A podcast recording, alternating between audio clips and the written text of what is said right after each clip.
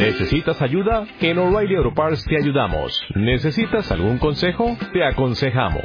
Nuestros profesionales en autopartes están siempre disponibles para ayudarte a encontrar lo que necesites. Excelente servicio al cliente es solo una de las ventajas que ofrece O'Reilly Auto Parts. Los profesionales en autopartes.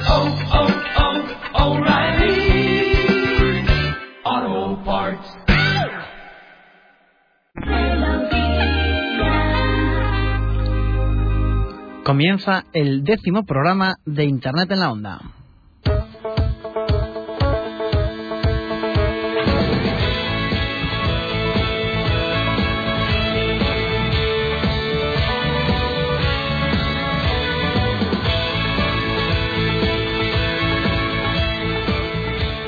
Muy buenas tardes a todos. Cuando son las 8, no, las 6 en punto de la tarde, aquí en los estudios de Onda Cero, en Onda Melodía, en Pamplona, es el décimo programa de Internet en la Onda.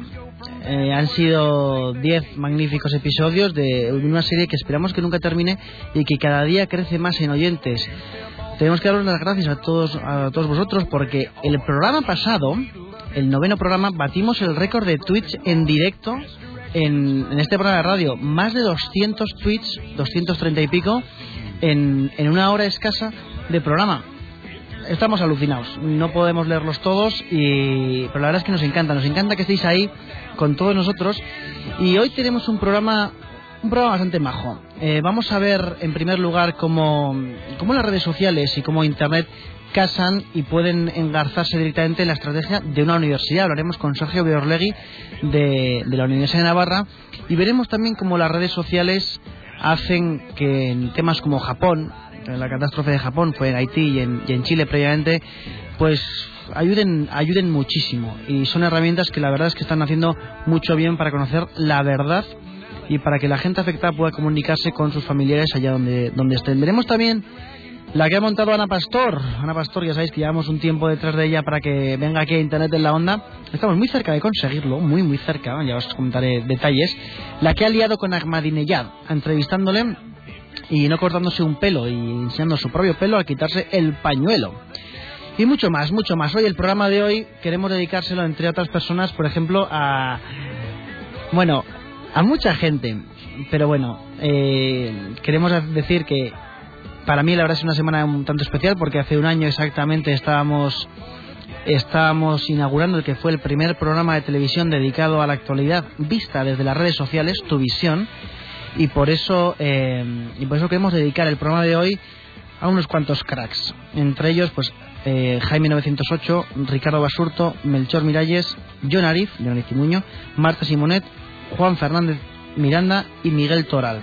A todos ellos un abrazo muy grande. En, siempre estaba detrás de, de tu visión ahí Javi G con todas las cuentas y eh, la verdad es que él sufría y lo pasaba yo creo que el mejor y el que lo peor de, de, tu visión. Un abrazo también para, para él, para Guzmán Garmendia, para, para todo el mundo que hacía posible ese programa y bueno, ya que tenemos la, desde aquí la oportunidad de echarles un saludo, les echaremos. Está con, conmigo, yo soy Javier Ábrego, está conmigo aquí en, en el programa desde hace ya mucho rato, muchísimo rato, Pablo Armendari Lezaun. Pablo, buenas tardes. Buenas tardes, Javier. No quería interrumpirte en esta introducción tan emotiva. Buenas tardes a todos. Eh, ¿Qué tal habéis pasado la semana? Espero que muy bien. Sí, la verdad es que muy bien. Fíjate que hemos tenido una semana eh, muy cargada de cosas y yo no me quiero repetir, pero eh, la escaleta que hicimos, ¿te acuerdas? El lunes con algunas noticias interesantes se quedó totalmente anticuada para el martes porque me hicieron nuevos eh, hashtags, nuevos eh, trending topics y la verdad es que eh, lo hemos tenido que modificar muchas de las cosas en función de, las, de, las, de la actualidad que ocurrió incluso hoy mismo. Eh, Pablo, pregunta del millón. ¿Qué tal has pasado tú la semana? Pues fantásticamente. Mm. Con Victoria Rojilla, con mucho Ajá. interés al Twitter, viendo a Ana Pastor, viendo los nuevos trending topics, eh, como por ejemplo a Vidal, Mm. ahora mismo Bob Esponja está de trending topic eh, para los adultos, pre- eh, preguntaremos Patricio qué- también. preguntaremos por qué Bob Esponja. Vale, me están llamando ahora mismo del Ujú. 1004 en, en directo. Eh, no voy a contratar ningún servicio de ustedes, lo siento. Y, y ya sé que no se puede entrar con el, el móvil en la radio, pero bueno. Y tendremos el streaming dentro de poco activo ya para que nos podáis ver, ver a nuestro invitado de hoy. Nuestro invitado estrella. Em, ¿Sabes con quién vamos a hablar en, Internet en la onda por fin, después de haber estado persiguiéndole durante, durante muchas semanas? Prefiero que lo digas tú porque eres la, persona que ha hecho las gestiones, eh, la persona que lleva toda la producción de este gran programa. ¿Quién, quién es la persona que ha venido? Pues, aquí Javier Gorosquieta me está diciendo por el control interno, no lo sabes. Eh. Pues mm. Javier, ¿qué quieres que te diga? Sí lo sé. Pero él, ha hecho todo el trabajo. Quiero que se pongan los galones. Hombre, eh, no hemos saludado a Javier Gorosquita, nuestro técnico, el, auténtico crack del, de Internet de la onda, del, hashtag, que siempre tenemos uno, una decena de tweets más o menos que, hablan de ti, Javier. ¿Te puedes creer? Nos dice que no con la, cabeza. Pero sí, pues contaremos, a eh, Pablo, con Sergio Berlegui, de la Universidad de Navarra, quien por fin nos ha hecho un hueco en la agenda y que nos va a contar la relación existente entre la universidad y las redes sociales, como comentamos al principio del, programa. Y bueno, para participar en Internet a la Onda, para enviarle vuestros tweets a, en este caso a Sergio y a todos los, los oyentes y a todas las preguntas que queráis hacer, el hashtag es almohadilla en la onda. En la onda, desde ahí vais a poder hacer preguntas, vais a poder criticarnos, vais a poder hacernos lo que sea bueno, no, hacernos lo que sea, no, vais a poder preguntarnos cualquier tipo de pregunta relacionada con los temas. Si queréis opinar sobre reputación online, sobre community manager, sobre todas estas cosas, hacedlo, porque vamos a tocar muchos temas hoy en Internet en la Onda. Eh, bueno, cuando saquemos el libro Internet en la Onda contaremos los mensajes que Pablo Arbendari envía a nuestro técnico por, por línea interna. Y línea interna, eh, aquí lo llamamos escribir en un folio algo grande que no se entiende y pegarlo en el cristal. Están hablando entre ellos y no me entero. Bueno, em, vamos, vamos con el tema. Perdón, perdón para, para, que todo el mundo sepa cuáles eran estos mensajes internos, también quiero recordar que aparte de en Twitter, también, también podéis participar en nuestro grupo de Facebook, eh, facebook.com barra Internet en la Onda, y que también si queréis hacer cualquier pregunta a, nuestros invitados, a nosotros, entrar para hablar un poco, podéis llamarnos en directo al teléfono 948 229996, que esa era la información que estaba solicitando por nuestros rudimentarios mensajes al señor Javier Gorosqueta. Si tuviese Twitter, le mandaría un DM, pero como no tiene, tarde o temprano. Caerá, caerá. Bueno, pues comienza ahora el que sí que es el décimo programa de Internet en la Onda.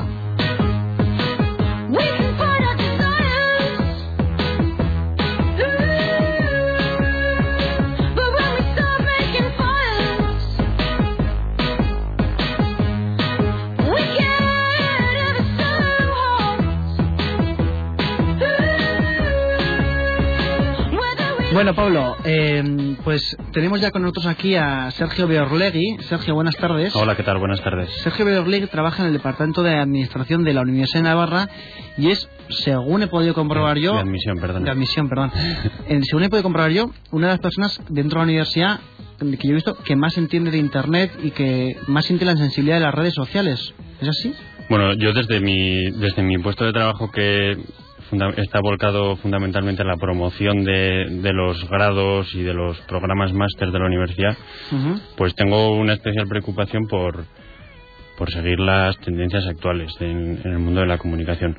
Aunque bueno, también he de decir que en la universidad, especialmente en la Facultad de Comunicación, hay gente, bueno, eh, muy muy importante en redes sociales de la que todos podríamos aprender desde luego. Que al final esa gente y la gente que está, los profesores, los alumnos que están en la Universidad de Navarra y se identifican como estudiantes de la Universidad de Navarra, que hay muchos y que nos siguen, eh, estos están dando imagen de la universidad de cara al exterior, ¿verdad? Eso es. Eso, ¿Vosotros tenéis algún tipo de, de, no sé, directrices con ellos o les animáis? Pues mira, la verdad es que esto es algo que, como es propio de, Internet y de las redes sociales, eh, es todo, surgen las cosas de manera muy espontánea, es todo como muy orgánico. Entonces, se ha visto que en los últimos eh, dos o tres años ha habido un crecimiento impresionante de la presencia de, de personal, de estudiantes, personal docente, en redes sociales. De, hecho, tuvimos aquí a, un profesor de la Universidad de Navarra hace, hace un par de semanas, Alberto Naum, que tiene Twitter, es, un gran usuario. Es alguien pues, muy activo. Y así como él, pues hay, hay bastantes personas más. Fundamentalmente en la Facultad de Comunicación, porque evidentemente por su perfil profesional eh, son gente mucho más eh, al día de estas tendencias pero el desarrollo que ha experimentado, digamos que ha escapado absolutamente al control de la universidad. Para bien en este caso, porque yo, según he podido ver, los, los, profesores se sienten muy identificados con la universidad y ahora mismo cuando tuitean siempre hablan bien de la universidad y promocionan las actividades de la universidad, ¿verdad? Claro, siempre se cuenta con, con la, colaboración desinteresada de, este tipo de, personas. A mí, fíjate, una persona que me encanta cómo tuitea y cómo lo haces, Ramón Salaverría, de, la universidad, que tiene un, porrón de, seguidores además, que siempre está hablando bien de la universidad. Y a mí, yo si, si trabajara en tu puesto, yo estaría muy orgulloso de tener a gente así en, Realmente en, nuestra labor diaria eh, es cierto que resulta difícil eh, tener una relación muy directa con ellos, pero sí se está haciendo esfuerzos en los últimos, bueno, de hecho en este último curso, para, para tener eh, reuniones con ellos, contarles qué es lo que estamos haciendo de cara a la promoción. bueno, pues para que lo tengan en cuenta y ya que son, son gente muy activa en redes y que tienen muchos seguidores, pues bueno, a la universidad eh, le interesa que, estén al tanto de las novedades que, llevamos, eh, que gestionamos en el servicio de admisión. esto que comentas es muy, muy interesante, perdona Pablo, es muy interesante porque al final la Universidad de Navarra está diciendo, oye, que las redes sociales, que Twitter, que Facebook, que son cosas muy importantes, oye, vamos a tomarlas en serio y vamos a volcarnos y vamos a tener incluso reuniones con profesores para ver qué podemos hacer en, este tema. eh, estabas comentando a nivel interno realizáis eh, pues seguimiento de, lo que de lo que tuitean todos estos tuiteros de la universidad. Yo así a bote pronto me sale José Luis Orihuela, un, genio Alberto Naum, Miguel García Sanemeterio, pero de, cara al exterior, ¿cuáles son vuestras herramientas? ¿Qué, qué tipo de qué cuentas utilizáis? ¿Utilizáis Facebook, Twitter, LinkedIn? ¿Qué utilizáis para promocionar la Universidad de Navarra hacia el mundo? Pues mira, eh, aquí habría que especificar dos cosas. Por un lado, eh, estamos nosotros que somos el servicio de admisión y hacemos eh, un trabajo de promoción y por otro lado esta comunicación institucional que, que de forma paralela también gestiona otras cuentas de carácter institucional en redes sociales. Por nuestra parte, pues hacemos promoción de grados y de programas máster bueno, por cierto, programas máster que la cuenta UNAF Masters dice, escuchando a nuestro compañero Sergio en Internet en la Onda. un programa de radio hablando de redes sociales y universidad, por supuesto. Un saludo para tus compañeros que están ahora en, en el edificio central, entiendo, de la Universidad de Navarra, tuiteando. Sí, sí.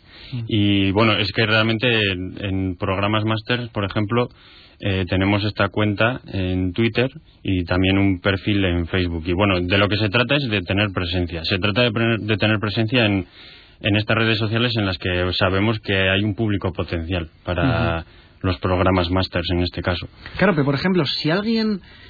Internet está lleno de gente, eso nunca mejor dicho cuando en Internet alguien menciona, por ejemplo, pues me gustaría ir a, estudiar a España un máster, ¿tenéis algún tipo de, mm, de persona o alguien que, busque para contactar con las personas? Pues esto es algo que se está desarrollando a través de estas cuentas. Se hace una labor un poco, sí se hace cierta labor de seguimiento. Especialmente hemos hecho unas primeras pruebas en, en una serie de países de Latinoamérica. Entonces, eh, en estos países, de manera más puntual, eh, se han creado perfiles en redes también propias de aquellos países, por ejemplo, Orkut en Brasil y, y Five que debía de ser muy popular en Perú. Se crearon allí perfiles, se hizo un seguimiento de las redes, de foros eh, relacionados con, con, esta temática y bueno, y se, durante un tiempo se estuvo haciendo un seguimiento y bueno pues dando respuesta a aquellas personas que mostraban un interés por estudiar un máster en la universidad. Y esto es algo que se sigue haciendo a través de la cuenta de, de Twitter por ejemplo a mí me parece muy interesante. El, el, seguimiento, de hecho, es una de las, de las labores más importantes de, de un community manager, de una, de una persona que gestiona las redes. Eh, en este sentido, ¿Monitoricéis también de alguna forma pues eh, todo ese tipo de grupos que se pueden ir creando de eh, exalumnos? Yo sé que existe un grupo de, de, alumni, pero por ejemplo de exalumnos de FECOM, yo pertenezco a uno por ejemplo, ¿monitorizáis, intentáis dar información a este tipo de grupos más cerrados, por decirlo de alguna forma? Pues mira, eh, realmente es una labor con la que nos estamos familiarizando, pues yo te diría que la de seguimiento sobre todo, en el último año.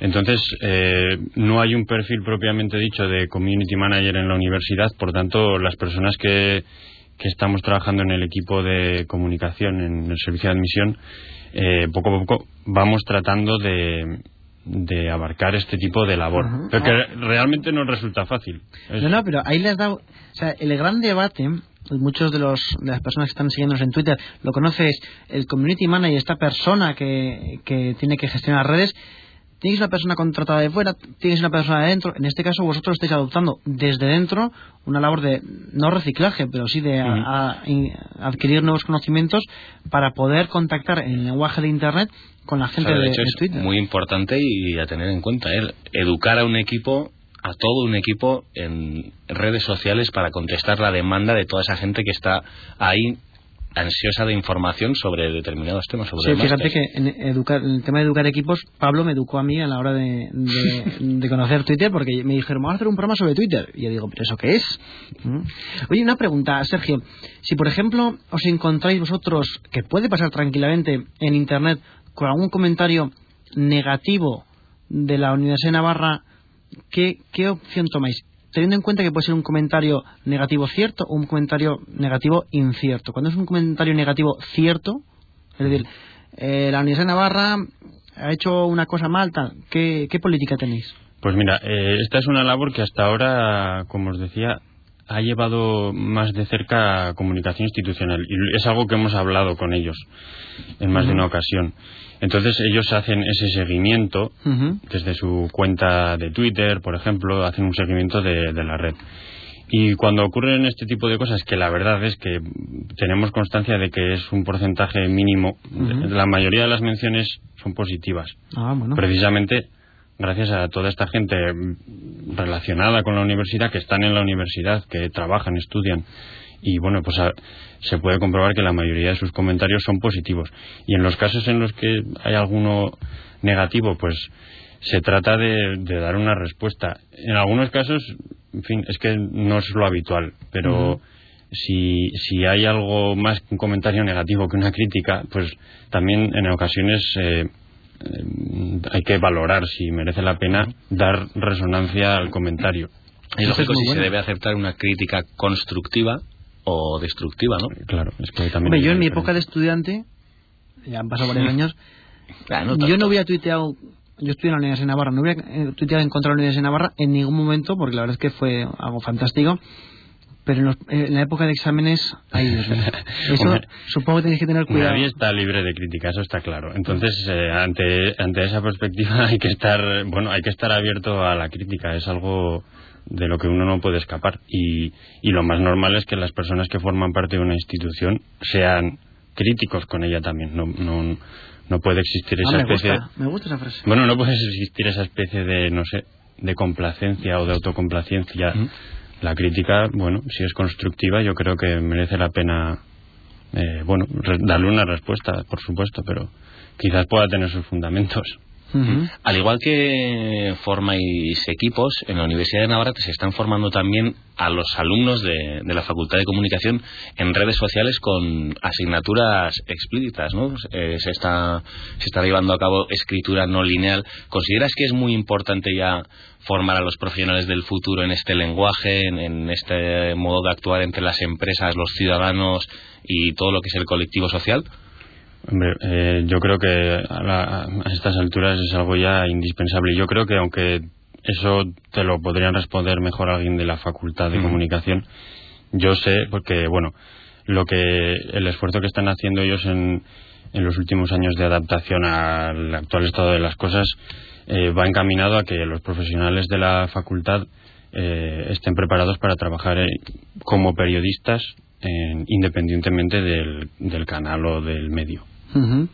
Claro, es que me parece, muy, me parece muy interesante esto. Al final es que la misma Universidad de Navarra se está reciclando también en las materias que da, visto cómo está avanzando el tema de Internet, de las redes sociales yo parezco un abuelo, pero en mis tiempos había una cosa que se llamaba nuevos medios, una asignatura. Yo hice yo hice derecho, bueno, lo digo, no tengo ningún problema, pero bueno, tengo bastantes problemas para estudiar derecho, pero no tengo ningún problema en, decirlo.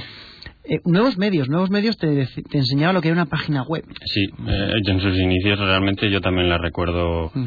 la recuerdo así, era una primera iniciación ¿no? al, al mundo internet. Es que, bueno, yo de hecho yo descubrí Internet al entrar en la universidad, hasta entonces no, no hmm. había tenido acceso.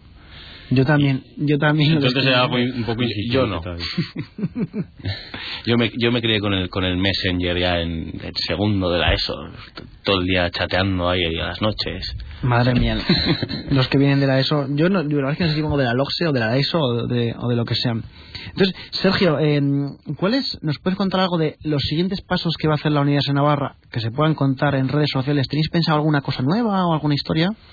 Bueno, eh, nosotros vamos a seguir en la línea de, dar voz a nuestros alumnos en, los blogs que creamos para ellos. O sea, cada, los alumnos tienen sus, sus propios blogs. Si creamos una pequeña plataforma que, a la que hemos dado cabida en la web de la universidad eh, en la que varios alumnos tienen sus blogs. ¿Dónde, se, ¿Dónde la pueden encontrar eh, para los usuarios que nos están escuchando? Eh, bueno, la URL, si mal no recuerdo, es una.es barra blogs. Está accesible desde la página inicial de la universidad también, o desde la de futuros alumnos. Y bueno, pues estos alumnos se les dio ese espacio para que escribieran su blog y bueno, nuestro, nuestro objetivo principal era que, diesen su visión de la universidad desde dentro, de manera que llegase a, nuestro público eh, sin, sin, intermediarios, de, alumno a alumno. Ese era nuestro principal objetivo. Ya llevamos algo más de un año y bueno, eh, la verdad es que hemos logrado que el grupo de alumnos que están trabajando con los blogs eh, alcancen un nivel de publicación, una frecuencia de publicación bastante alta. Pero es lo más difícil muchas veces cuando se abre un blog. Sí, sí, la verdad es que resulta, en fin, si no lo coges realmente como algo que te motiva, pues eh, es difícil mantener una mm. frecuencia. Y bueno, quizás lo, lo, que observamos que echamos en falta es que, haya más diálogo real con, con los usuarios de, de, nuestra página y de los blogs en concreto. Ellos escriben bastante y reciben comentarios, aunque luego ya no, no suele haber el, nivel de diálogo que, al que nosotros aspiramos. Pero también comprendemos que todas estas cosas a veces son cuestión de tiempo y bueno, se trata de dar cancha a estos alumnos y bueno. están encantados, encantados. La Universidad de Navarra me ha dado un blog. Claro, cuando ellos salen de la universidad, ese blog, ¿qué ocurre con, ese blog? Bueno, ¿lo mantienen? Eh, bueno, de momento, como llevan un año, eh, apenas nos, nos, hemos visto en la, en la tesitura porque todavía siguen todos. Bueno, me alegro. No como Mai Sánchez, que está comentando ahora en Twitter, por ejemplo. Yo creo que ella estuvo en la universidad antes, no sé si antes o después, pero dicen nuevos medios, es una asignatura, yo no la di, me estoy haciendo mayor. O muy joven, quién sabe. sí. Bueno, es, que claro, eh, May Sánchez quizás dio medios y nosotros dimos nuevos medios. O sea, yo. O ella dio nuevos, solo. Y Raúl Bocanegra dice que ya ves Javier Ábrego. Por cierto, no es JF, sino FJ Ábrego. A mí me obligaron a usar un tipógrafo. Y el gacho se negaba a usar Quark. Madre mía. Eh, pido a Raúl Bocanegra que nos traduzca los, los tweets cuando nos los envíe. Porque, bueno, eh, Sergio Beorlegui, ha sido un placer tenerte aquí con nosotros en, Internet en la Onda. Igualmente. Por supuesto, que sepas que este, esta entrevista la colgaremos en, Internet en nuestro blog, en concreto tu, tu trozo, y os lo mandaremos para que desde vuestros blogs, vuestras historias la, la dinamicéis. Muy bien, a mí solo me gustaría añadir una cosa más, que, que es algo de lo último que hemos hecho, eh, ha sido crear eh, una página en Facebook, pero especialmente dirigida a los futuros alumnos. ¿Cuál es? Que es facebook.com barra, eh, barra UNAF, perdón. Barra UNAF. En la que esperamos establecer un verdadero diálogo con ellos. De momento le estamos dando a conocer, lleva poquitas semanas eh, publicada. Además, una, una, buena página con sus pestañas de información. Se, ve trabajo en, esa página. Estamos trabajando a diario en ella, creando contenidos y lo que a lo que aspiramos nuevamente es a, llegar a establecer un, un, diálogo real con nuestro público pues una buenísima recomendación para todas aquellas personas que estén pensando en estudiar una carrera, independientemente de si son de Pamplona, de Navarra, de fuera de España, de Sudamérica. Facebook.com barra UNAV. Ahí tenéis toda la información sobre la Universidad de Navarra, sobre las posibilidades que os ofrece y muchísimas gracias por haber estado con nosotros en el programa. Gracias. Eh, no hemos puesto la cámara porque no sé qué narices le pasa al internet de aquí, del servidor de, mi ordenador, pero hemos sacado una foto a Sergio y la subiremos enseguida. Sergio Berlegui, muchas gracias. Gracias, Sergio. Hasta otra.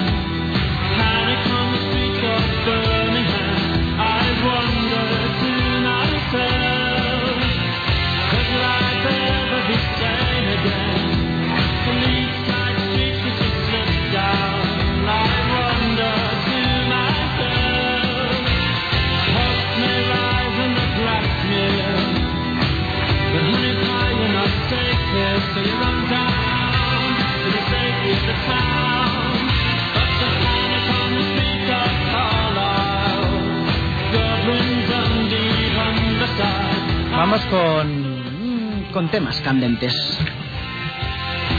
Bueno, un saludo muy grande a Sergio Beorlegui de Universidad de Navarra. Nos ha enseñado unas plataformas bastante, bastante bien trabajadas y la verdad es que ver una universidad puntera, como ha sido siempre la Universidad de Navarra, metida en tema de, redes sociales y todo, es una, es una gozada. Y ahora están saliendo en el hashtag los nostálgicos. Jutre95 nos dice que yo me crié con el chat de UOL y el Messenger 3.0. Y mira, ahora, uso de todo y me encuentras en cualquier lado. Ja, ja, ja, ja. Bien, y Raúl Bucanegra nos pide perdón, no hace falta Raúl. Bueno, em, queremos eh, comentar bueno, varios temas, como, como siempre es el Minister, la Universidad de Navarra se ha volcado y se, siempre se vuelca con temas, con temas sociales y también se ha volcado con el tema de Japón. Y nosotros al, al tema de Japón le hemos querido dar, dar pues un poco de, de más que hacernos eco de la gran tragedia que está ocurriendo en Japón y de los 50 héroes que estaban, porque son héroes al fin y al cabo, que estaban en el reactor de Fukushima o Fukuyama, no sé cómo se llama, que ya los han tenido que sacar de allá. Fukushima. Fukushima, gracias Pablo. Y, todas estas cosas, más que volcarnos con eso, que les mandamos desde aquí un, un abrazo muy grande, queremos ver cómo la red ha reaccionado. La red ha reaccionado, como os podéis imaginar, pues en boom, boom, a trocho y mocho, digamos. Ha sido una cosa espectacular y da gustos. Y ahora digo la red en general, porque han sido prácticamente todos los internautas los que han mostrado en algún momento su, su solidaridad, con, con Japón. De hecho, en Twitter se están llevando a cabo muchas iniciativas, por ejemplo, eh, la que podemos ver todos y es mucho más visible a la hora de reconocer en nuestros timelines. Muchos de los usuarios, eh, tanto en Twitter como en Facebook, han puesto la, bandera de Japón en, su, en sus avatares, pero queremos destacar una, una campaña, una movilización que ha llevado a cabo la ONG Save the Children, que ha convocado para los tuiteros 10 minutos en Twitter por Japón. Eh, el hashtag 10 Minutes for Japan eh, está, está haciendo una movilización en, en Twitter.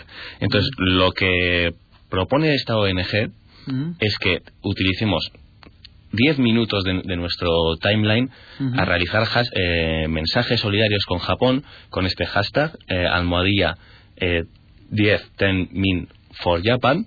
Y la verdad es que la respuesta está siendo masiva. No, sí, está siendo algo alucinante y es una gozada ver cómo los usuarios de, Twitter, porque la verdad es que de las, los 400 o así que sigo, pues la verdad es que prácticamente todos han tuiteado el, tema de Japón y está, yo la verdad es que muy orgulloso.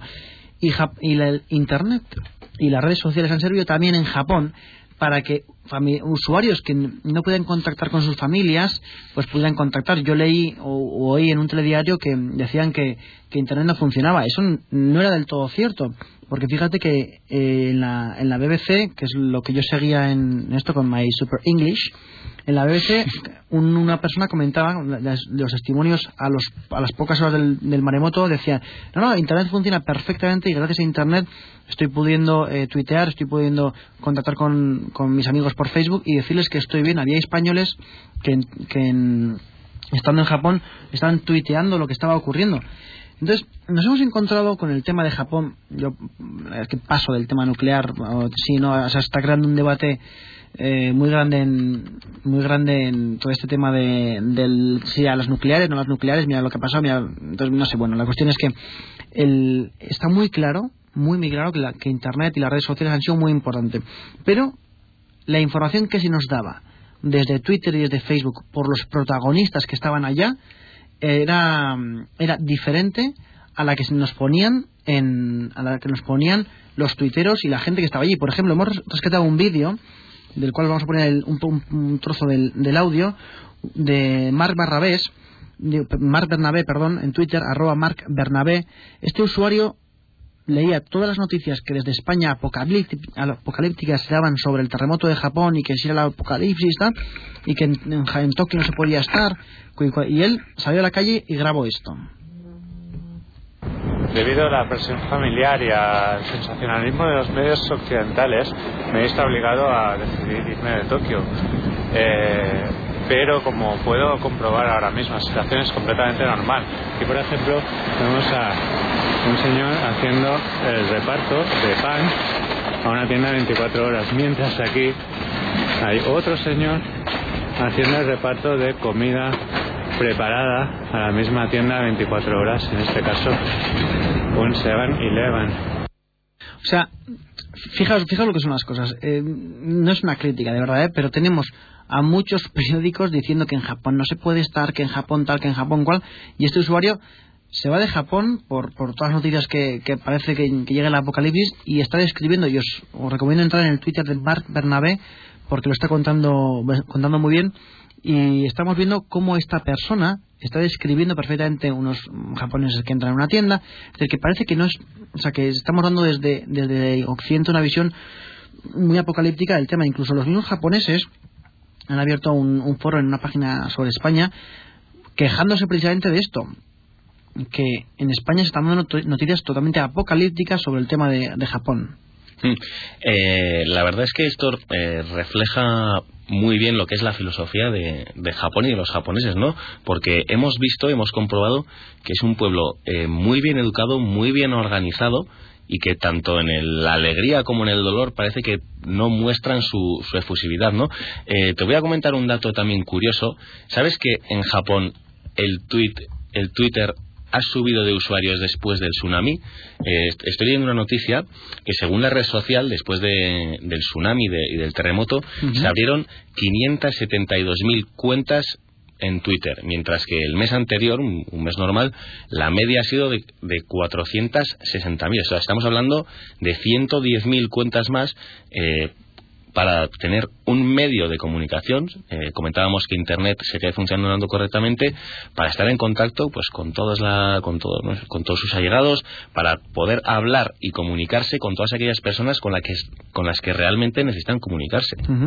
¿Y vosotros qué pensáis? ¿Qué pensáis de, esto? ¿Hay disparidad? ¿No hay disparidad? Estamos siendo demasiado alarmistas con el tema de, de Japón y el, y el tema nuclear. Podéis participar tanto por teléfono que nos va, el, PDA, el papel de apuntar que tiene Pablo por aquí, nos va a decir el teléfono y también en el hashtag en la onda, como dice Cosecha del 66, hablando de 10 minutos for Japan en el programa de Internet en la onda. Podéis contactar con nosotros en el 948 22 99 96 y decirnos qué pensáis de, de todo este tema. Porque, por ejemplo, hay unos tuiteros como Lozada 3000 que le decía a David Webb, mucha disparidad en la información nuclear. En Japón mienten la realidad por pánico y otros. ¿Mm? Cabal 100 eh, tuiteaba, hay tanta información y contradictoria sobre la catástrofe nuclear en Japón que lo que es cierto es que es más grave de lo que todos dicen. Sí. Y decía Frank Málaga, por cierto, un gran amigo del programa también, que en Antena 3 un especialista nuclear prevé que no hay remedio para Fukushima.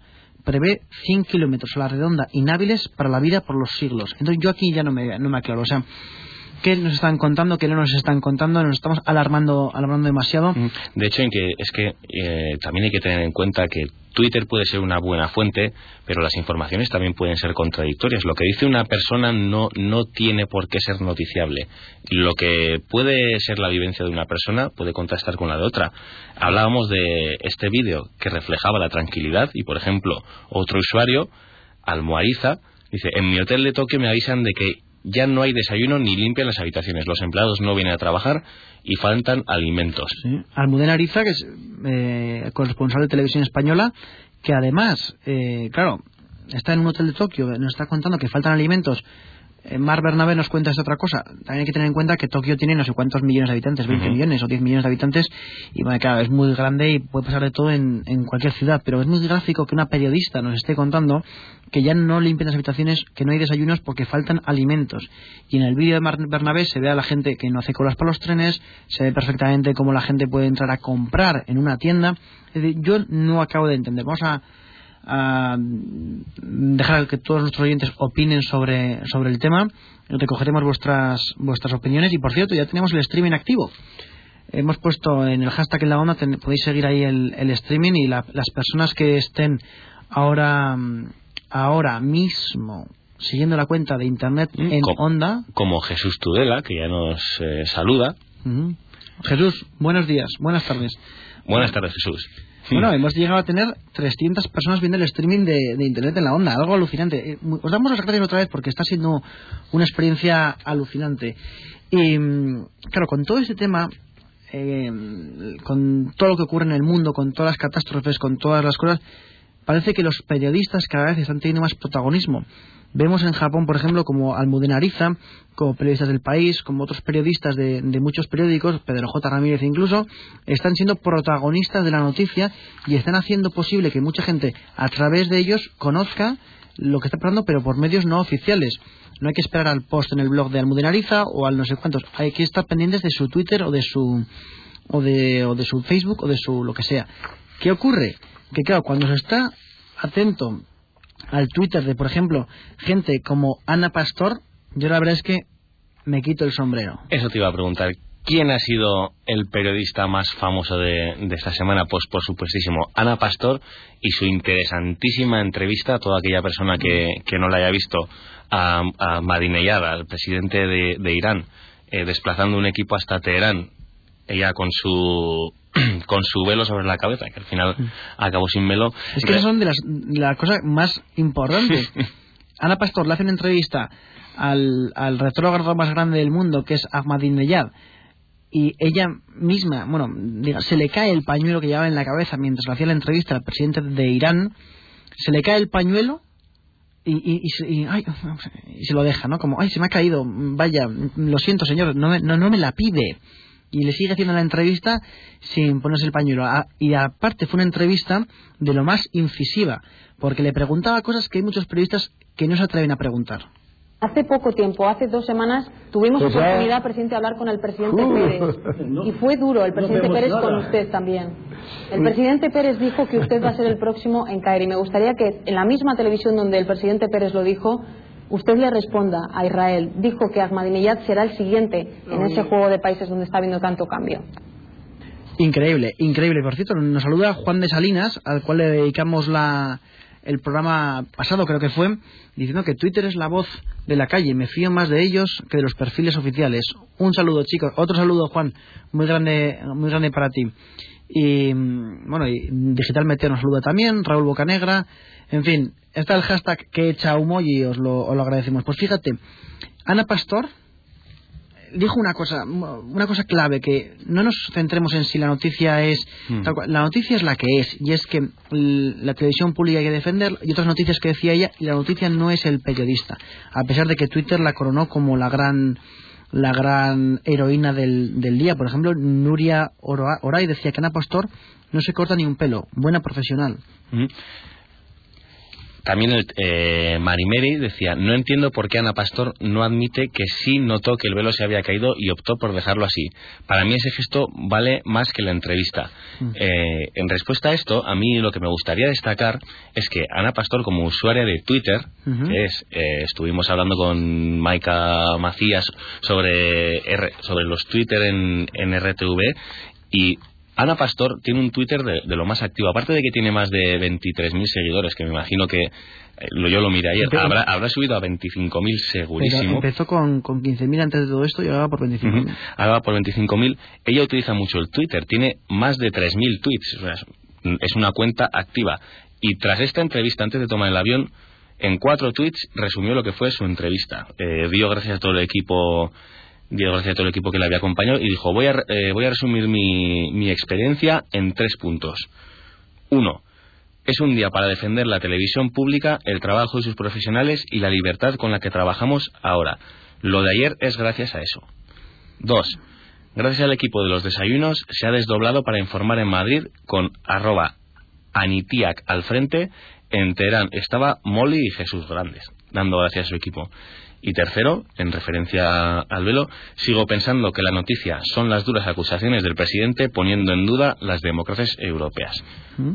Fíjate, mencionamos a María Maicas de, Televisión Española. Pues a través de ella estamos llegando a Ana Pastor. Así que. Eh, Esperemos en poder entrevistarla pronto aquí en Internet. Pero bueno, llevamos mucho tiempo antes incluso que pasar todo esto y justo después del tema de, de Radio Cable, o sea, con Radio Cable en el en el súper, súper, súper desayuno que tuvo con la ministra Sinde. Pues fíjate que a mí todo esto me, me gusta bastante. Y otro periodista que ha sido, que ha sido eh, noticia esta semana también, con Ana Pastor, que por cierto se crearon los Ana Pastor Facts. Si te parece, leemos algunos, porque la verdad es que estaban bastante bastante divertidos. O sea, mm, estaban ya comparando a Ana Pastor como, un superhéroe, eh, habiendo derrocado al, poder islámico más, más agarrado a, a esas raíces retrógradas que comentabas tú antes, con lo cual. Eh, Ana Pastor Facts yo creo que han superado a los Chuck Norris Facts. ¿eh? Por ejemplo, Cabrita dice, se comenta que Ana Pastor organizará una barbacoa de chorizo y bacon en la casa de Ahmadinejad. Recordemos que son musulmanes y no pueden comer cerdo. O Sergio Sariegu dice, Dios quería hacer el universo en dos semanas. Ana Pastor le dijo, tiene siete días. Mm. Cabrera Luengo dice, Chuck Norris tiene un póster de Ana Pastor en el cabecero de su cama y le reza una oración cada noche. Pues fíjate, eh, los periodistas vuelven a ser noticia. Ah, espera, espera, porque también ha habido grupos, eh, grupos en Facebook. Y este sí que es sí que es grande porque si pasase realmente sería una de las entrevistas eh, históricas mundiales como va a pasar a la historia esta entrevista. Hay un grupo en Facebook que sea Queremos que Ana Pastor TV entreviste a Hugo Chávez. ¿Qué os parece este grupo? Yo creo que es un grupo para es un, Es un grupazo, es un grupazo. Por cierto, saludo. Nos están a entrar mensajes ahora de Raúl Bocanegra que es mejor que Ana Pastor le parta la cara a Chuck Norris en una pelea, etcétera. O sea, hay muchísimas, muchísimas historias sobre el, sobre el tema nuclear. O sea, perdón, estoy leyendo el, el Raúl, Raúl Bocanegra nos envía una viñeta sobre el debate nuclear, lo siento, y el debate que nos entra ahora realmente no es este. Si los periodistas son los protagonistas de la noticia, pues fíjate, tenemos otro ejemplo de esta semana que ha ocurrido con el periodista Ciro López. A Ciro López le ha ocurrido una cosa muy curiosa. Bueno, a ver, eh, eh, desde hace un mes eh, me habían pedido que, dirigiera una página enfocada al madridismo que se llama Defensa Central. Bueno, tú sabes cómo, cómo soy yo a veces y a mí si me lo pide un amigo, pues no, no, sé casi muchas veces decir que no. Y bueno, no, no me importó. Bueno, hoy a las 11 de la noche se ha producido un hecho absolutamente, bueno, que me tiene totalmente desmoralizado. Porque yo puedo tener muchos defectos, pero no que no, tenga sensibilidad. Bueno, en esa página se ha querido mezclar la enfermedad de Vidal con el tema del DOC. Ha habido un mal nacido, un hijo de la gran puta, que ha publicado, porque solo puede utilizarse esa palabra, o sea, se tiene que ser un mal nacido, ¿no? Eh, que pueda mezclar esto, ¿no? Y bueno, evidentemente, pues eso me repercute a mí porque yo en esa página figuro como director. Eh, eso no lo ha publicado nadie de la redacción eh, ni nadie que, que, esté, digamos, bajo mi responsabilidad. Es decir, ¿qué ocurrió? Eh, Ciro López tenía la página web defensacentral.com del Real Madrid. A Ciro López le cuelgan en un foro una, una comunicación que alguien, como él llama, pues un insulto muy gordo, pero alguien relacionando la enfermedad de Avidal con el doping en el Barça. Pues bien, automáticamente la red, o en este caso muchos usuarios de Twitter, dicen, eh, identifican que Ciro López había dado la orden de poner ese comentario y le borbandean y le insultan y le llaman de todo por Twitter. Él entra en Punto Pelota, que es donde en, Intereconomía, que es donde él participa, y dice, oye, es que yo no, yo no fui, que fue un usuario tal cual. Pues aún todos siguen habiendo muchísimos, muchísimos, muchísimos comentarios ah, en contra de, de Ciro López. Esto nos puede ocurrir a todos al final. Bueno, no digo el que tener una página con, con esto, pero que nuestra reputación en Twitter se vea se, se vea dolida y dañada mucho por una por un comentario en un foro nos puede hacer mucho daño. Y fíjate que en ese sentido, Pedrerol, que es el que, el que, el que dirigía el espacio, comentaba lo siguiente que en una página web es muy complicado. Eh, eh, yo sé, si tuviese que poner denuncias a las páginas web por lo que los foros dicen de mí, no pararías. Mi abogado se forraría y yo de, y yo de rebote también por la cantidad de cosas que dicen de mí que son denunciables, querellables de verdad. Si me meto a trabajar en eso, no trabajo en lo que estoy haciendo. Lo bueno, yo en que, en qué pasas de todo, pero efectivamente se te puede ese control, ese control en las webs que es muy importante, los foros es verdad que hay que controlarlo y seguramente 24 horas al día, ¿no? Entonces se te escapa algo y no puedes hacer más, ¿no? Pero me hace gracia esta frase de, de Josep Pedrolo. Seguramente 24 horas al día. No, no, no, seguramente no. 24 horas al día. Porque la figura de un community manager es muy importante. Y lo que se publica en el site, en el espacio de uno, mucho más importante. Muchas veces hemos visto en periódicos digitales que los comentarios han sido omitidos. Esto es yo diría crucial para las páginas. Pero vamos a quedarnos con lo positivo, al igual que ha habido mensajes destructivos eh, a cuyos usuarios se habrá identificado y pues tendrán sus consecuencias.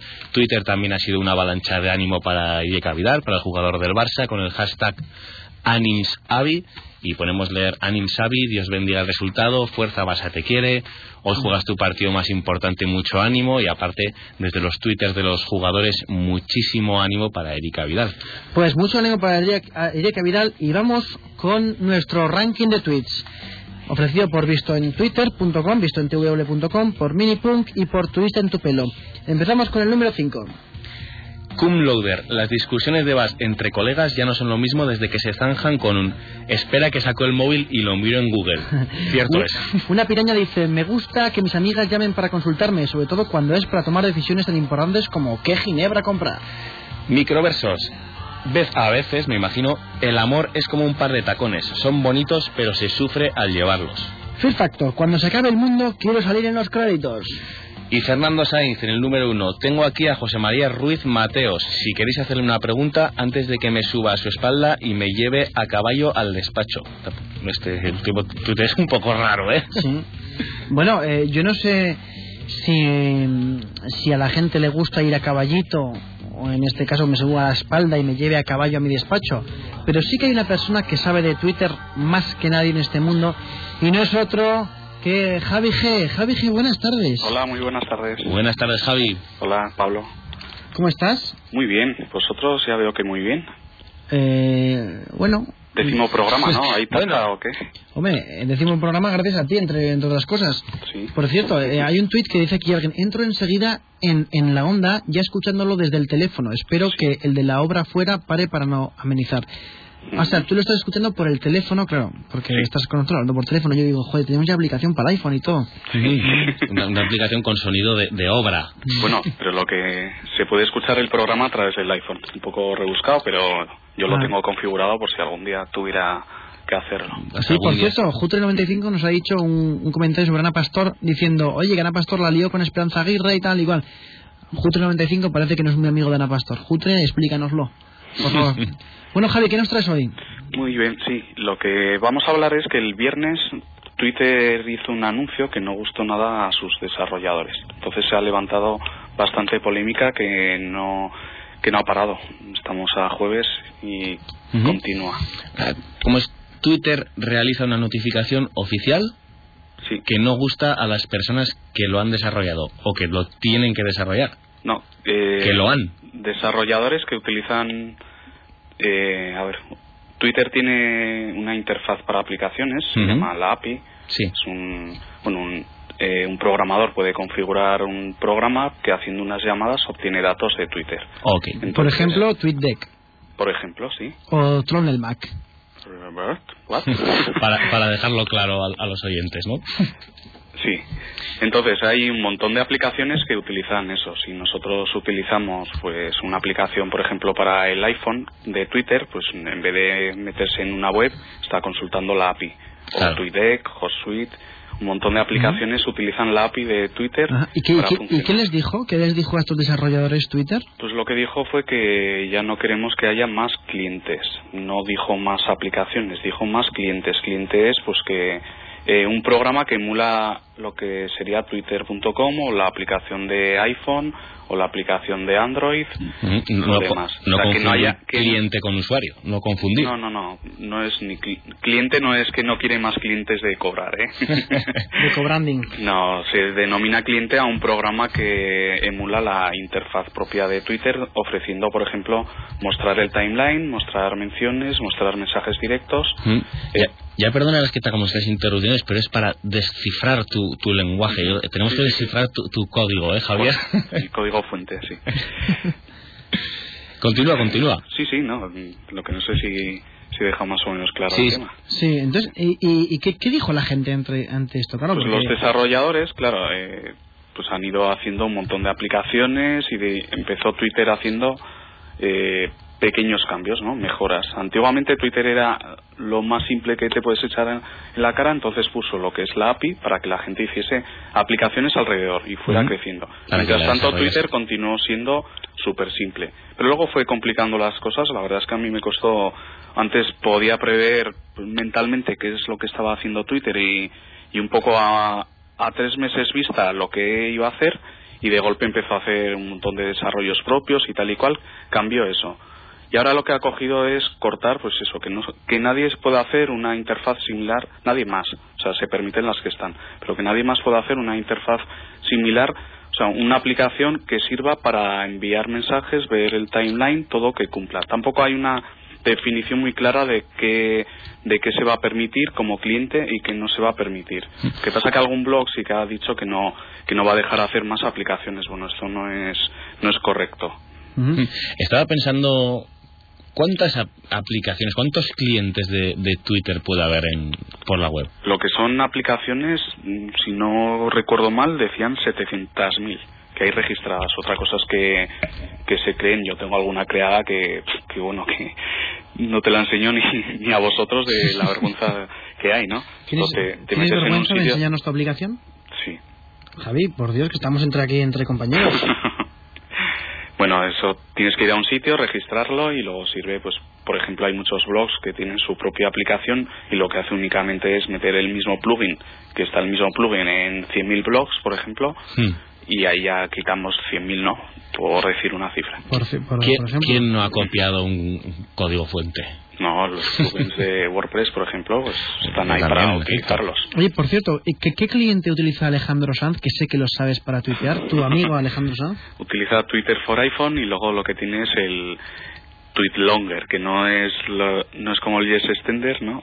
Sino que es para para que enviar tweets de más de 140 caracteres, con lo cual, pues no sé, no. Es, bueno, es, algo que, que, digamos que critico de, de Alejandro Sanz. Esa, esa puya del Yes Extender es, es, para enmarcar, ¿eh? Yo creo que debemos hacer una, una cuña. Yes Extender.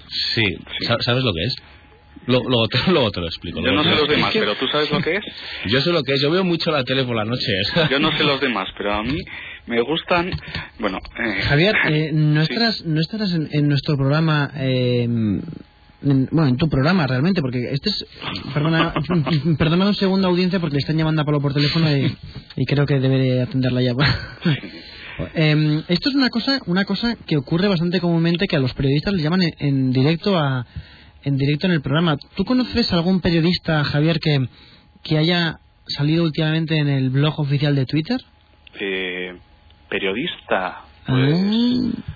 mm, a falta de ver un poco más de currículum, hay una persona que se llama Javier Abrego, que está ahora mismo en directo en la radio, que ha salido en el blog de Twitter. Es que, fíjate, Pablo, eh, me, me, escribe ayer Javi G y me dice... Autopromo. Y me dice, oye, que, bueno, no es que haya salido yo, sale una foto mía acompañada de un texto que no tiene que ver con sobre mí, sobre, sino sobre Twitter y televisión, etcétera. Y Javi G me, me, avisó, muy bien el, el tío, Claro, eh, y se agradece. Yo te quería dar las gracias en directo por, por eso, Javier. gracias a ti por, por desvelar quién llevaba ciertas cosas al principio del programa. Gracias a ti por... Otra cosa es que te has quedado a la mitad porque tú también andabas detrás, pero bueno. Eh, bueno, eh, para, la, para la audiencia, para... Que en clave, ¿no? que ¿no? que no entiende estas cosas que estamos hablando, diremos que algún día sacaremos un libro en el que desvelemos muchas cosas guays que han ocurrido en, nuestra vida como, como community managers. Bueno, eh, Javi, seguimos con el tema de los clientes de Twitter. Sí. Porque, eh, ¿qué ocurre con todos esos clientes que ya existen, como TweetDeck o, como, o como los que iban a salir dentro de poco, que seguramente habría algún cliente preparado para salir dentro de poco? Pues bueno, eh, yo creo que tenemos que hablar que que así como el correo electrónico funciona independientemente de quién anda detrás, los tweets están en Twitter, con lo cual es como yo vengo llamándolo la como antiguamente se denominaba Internet, autopista de la información, yo le llamo autopista de la microinformación, lo que son oh. los tweets. Pero pertenecen a una plataforma cerrada, concreta, perteneciente a una empresa. Con lo cual, ellos mismos van a marcar los límites de qué se permite o qué no se permite. Los existentes van a continuar. No creo que Twitter pelee con ellos, sino que más bien van a llegar a acuerdos publicitarios para repartirse eh, los ingresos en la proporción en que lleguen a un acuerdo. Pero ya no se marca más. Lo que pasa que había unos movimientos, perdona, ¿eh? había, unos movimientos que se han movido pues millones de dólares en compras de clientes de Twitter. Con lo cual ahí yo creo que vio un poco el el movimiento este de a ver por qué se está gastando esta empresa pues 30, 40, 50 millones de dólares en compras de, clientes muy conocidos como TweetDeck, Uber, Uber Twitter que ahora se llama Uber Social y demás. ¿Cómo se llama ahora? Eh, Uber, bueno, el Uber que es alemán, ¿no? O no sé cómo se dice, Uber Social. ¿Te gusta la pronunciación? Oh, yo, no sabía que, que, sabías también también inglés, Javier. te, quería comentarte que, por ejemplo, eh, de todo el tema de los clientes, la opinión de Jesús Tudela, que nos está tuiteando y nos está escuchando, dice, Twitter quiere que no le pase como a Android, con la enorme diversificación de versiones, etcétera. Twitter bajo control. Eso es la... ¿Crees que puede ser una razón? Mm, a ver, por un lado quiere normalizar que no que el, lenguaje y la usabilidad un poco pues que sea más o menos más acorde pero por otro lo que no quiere es que nadie haga negocio con los tweets y que nadie haga negocio porque esa parcela la quieren ellos para rentabilizar su fuerte inversión. Y para bueno como como decía un jefe mío esto no es una ONG no pues que están ahí para ganar dinero. Eso lo, decía un jefe tuyo sí. Y ya no lo dice eh, ya no es jefe ahora o sea, ya no es mi jefe, vamos, lo seguirá diciendo, sí.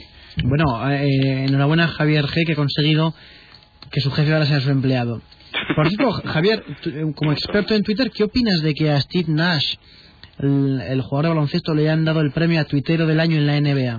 Mm, pues no conozco la noticia, o sea que muy experto ahora he quedado de culo, tío, avísame. Javier, Javier, eh, perdona, no era mi, no, era mi intención. No, bueno. Pero, eh, digamos que no estoy al tanto de la NBA y por eso me lo he perdido, pero. Mm. Bueno, podías haber estado al tanto de la NBA. Eh, sí. Mm, por ejemplo, puede ser relevante o importante que una competición tan a nivel mundial como es la NBA dé un premio a uno de sus jugadores por tuitear, por, por decir cosas realmente interesantes en Twitter. Efectivamente, y, que ha, dicho Steve Nash, por ejemplo, en sus twitters para ganar este, ganar este galardón, dice, me siento afortunado de que la gente quiera escucharme, de, que la gente quiera escuchar lo que tenga que decir. Hay que decir que está Pablo traduciendo simultáneamente del inglés un texto que tenemos. ¿Pero eso es él o es su community manager? No, no, es él. Soy yo. o, o, decir, eh, sé que puedo ser eh, profético, a veces patético, pero tengo que agradecer a mi competidor e inspiración, Jared Dudley, que debe ser otro tuitero. Que es un, jugador de baloncesto, Con tanta rima parecía un rap al principio, ¿no? Javier, ¿cómo crees tú que va a acabar todo el tema de Twitter y los desarrolladores? ¿Se llevarán bien? ¿Se llevarán mal? Mm, eh, yo creo que están condenados a entenderse y por otro lado, Twitter ya es tan popular que que a lo mejor abandonan algunos, pero otros se sumarán al carro, es mi opinión. Bueno, Javier Gembe, muchísimas gracias. Muchísimas gracias a vosotros. Nos vemos la semana que viene y entiendo que quizás en el, en el estudio. Pues quizás. Yo es un. Ojalá. ojalá. Por cierto, eh, ahora mismo el, el, otro presentador del programa, eh, Guzmán Garmendia, está reunido en Zaragoza con un proyecto nuevo de comunicación y redes sociales que del cual en breve podremos hablar algo y me parece, Javi, que te va a tocar de lleno. Muy bien, perfecto. Bueno, un abrazo muy grande, Javier. Venga, muchas gracias. Hasta luego. Adiós.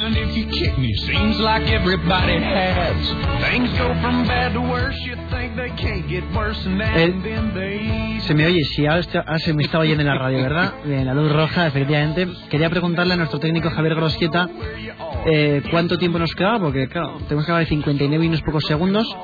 Pero bueno, eh, queremos despedir el décimo programa de Internet en la Onda dando las gracias. Voy a contar ahora los twitters que, que, hemos hecho este, este programa, pero nos hemos vuelto a salir. Queremos dar las gracias, eh, Pablo, a Raúl Bocanegra, a Ilusionas incluso, que aunque se lo ha perdido, nos, lo ha puesto. Nos lo ha puesto Jesús Tudela. Lucía García Somolinos, Jesús Tudela, Raúl Bocanegra, Javi G que también ha participado, John Ari, aquí tenemos muchísima gente. Y, gente nueva, por cierto. Juan de Salinas, Gasolinero, que es Francisco Navarro, Cosecha del 66, UNAV Masters, Carlos Goni, muchísimas gracias a todos. Es imposible leerlos todos, pero... Hablamos mucho y nos dejamos muchísimas cosas, que noticias de Chrysler, lo de Steve Nash no lo hemos comentado, pero es que no nos da tiempo gracias a vuestra participación. Muchas gracias a todos. Un abrazo muy grande, Pablo, Javier Gross, el técnico. Hasta la semana que viene.